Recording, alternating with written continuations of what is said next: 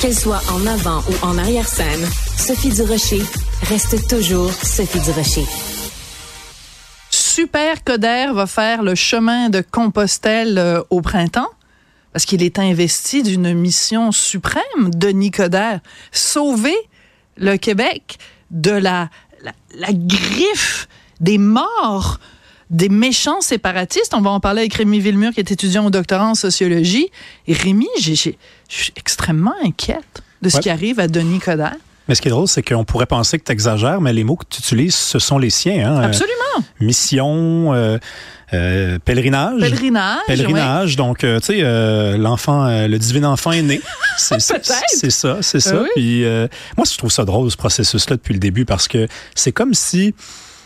Bon, la version officielle, la version de Nicodère, c'est je suis en réflexion, je, je vais vérifier si c'est quelque chose qui m'intéresse, mais on dirait que de la manière qu'on reçoit tout ça, c'est comme si c'est nous qui étions testés en ce moment à savoir si on le mérite. Hein? Parce qu'il met, dit. il met des étapes Ouais. dans son processus. Euh, je, suis pas encore, euh, je me suis pas encore lancé, je j'ai pas encore Ouais. lu le document. Puis là, on, il pense qu'on est déçu à la maison, on se dit ah, est-ce qu'on on le mérite-tu? Il a même pas encore lu le document du Parti libéral. Ah oui, Et, alors ça, c'est savoureux. C'est Ça, important de le mentionner. C'est notre collègue, en fait, euh, de, du Journal de Montréal, Journal de Québec, Geneviève Lajoie, qui a fait une entrevue donc euh, avec Denis Coderre. Et elle, son texte est extrêmement bien raconté parce qu'elle nous raconte toutes les citations de Denis Coderre. Et à la fin, vraiment, là, tel Cyrano de Bergerac, à la fin de l'envoi, je touche elle nous laisse cette phrase-là. Il n'a pas encore lu le document de réflexion quand même préparé euh, par les douces mains blanches d'André Pratt sur l'avenir du PLQ. Alors, alors qu'est-ce que tu t'en vas faire dans cette organisation-là alors que tu n'as même pas encore lu les documents? Même- il n'a même pas encore lu la Bible, puis il est en train de se demander s'il va devenir catholique ou pas. Ben, peut-être commence par lire la Bible. On le mérite pas encore, c'est ça l'affaire, c'est qu'on le mérite pas encore, on n'a pas fait nos classes. Ouais. C'est à nous, la balle est dans notre camp. Non, mais c'est- c'est c'est quand même comique. Pauvres pêcheurs, nous ne sommes Pauvre que des pêcheur, pauvres le pêcheurs. divin enfant nous regarde de haut. C'est, j'ai déjà vu ça. Déjà- je- Non, mais écoute, on rit, mais est-ce que c'est ça qu'on mérite aujourd'hui? Parce que c'est ça, finalement, c'est, l'offre la plus euh, alléchante qu'on nous fait au Parti libéral. Et puis, comme c'est le seul parti qui est dans un processus de reconstruction comme ça, c'est le seul personnage qui nous est présenté. Puis là, c'est à se demander si c'est ça qu'on mérite. Si c'est ça, c'est Denis Coderre, euh, si c'est ça qu'on mérite. Puis moi, je me dis, euh, non.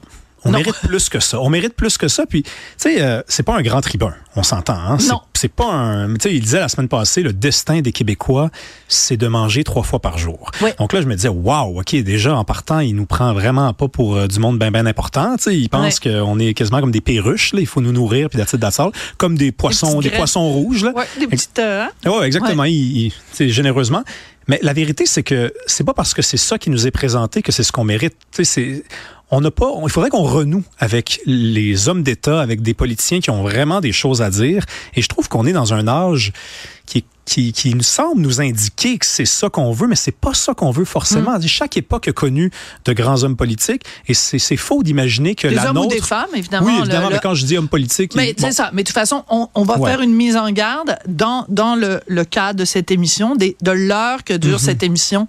Le masculin l'emporte encore sur le féminin, puis c'est bien correct, puis il n'y a pas de personne qui va faire des crises d'apoplexie. En tout cas, certainement pas moi. Mais c'est qu'on pourrait imaginer qu'on est rendu là. La population est vieillissante, les baby boomers sont en train de disparaître tranquillement, puis ce sont eux, hein, il faut lire euh, la génération lyrique de François. Ricard, les baby boomers avec avec le lyrisme, avec euh, les grandes idées. On pourrait imaginer que là, avec les jeunes qui sont derrière leurs écrans, c'est ça. qu'on- Mais non, c'est c'est pas vrai. Ça, chaque siècle a connu de grands tribuns et le nôtre ne fait pas exception. Absolument. Et c'est intéressant de, de parler de ça parce que, bon, toi, t'es, euh, tu as fait l'adaptation donc du spectacle qui connaît énormément de succès en ce moment. On vient d'annoncer neuf supplémentaires, un spectacle qui d'ailleurs va être en tournée.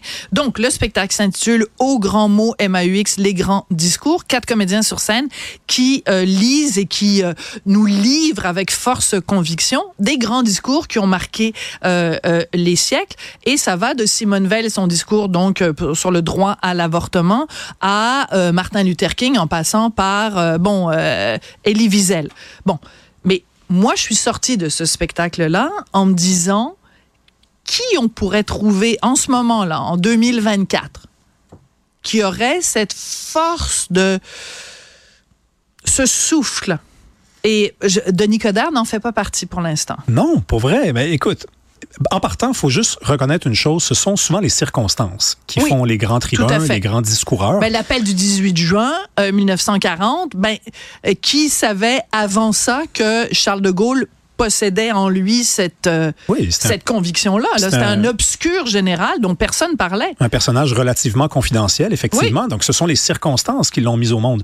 Même chose pour Churchill, qui est arrivé de nulle part. C'était un Mm. homme dans la soixantaine déjà ou fin cinquantaine. C'était un homme politique qui avait une certaine réputation, Et mais pourtant, personne ne le connaissait vraiment. Blood, Sweat and Tears. Qui est l'un des plus grands discours. Un des plus grands, d'ailleurs, qui devrait 20e. être dans euh, Au Grand Mot, les grands discours. Ah, écoute, on s'en on Deuxième édition. je, je ne révèle rien, mais écoute, on se garde Oui. des fois des- de, de la substance. Aujourd'hui, alors c'est une bonne question que tu lances. Est-ce qu'il y a des, il y a de grands candidats hein, pour. ben, écoute, il y en a au Québec. Moi, j'ai fait un petit peu mes devoirs. Là. Pascal Bérubé. Ah ben non, mais je suis d'accord avec toi. québécois, euh, tu sais, Oui. à chaque année, euh, là, l'année passée, je pense qu'il ne l'a pas gagné, mais je pense que c'est parce qu'on est tanné de lui remettre.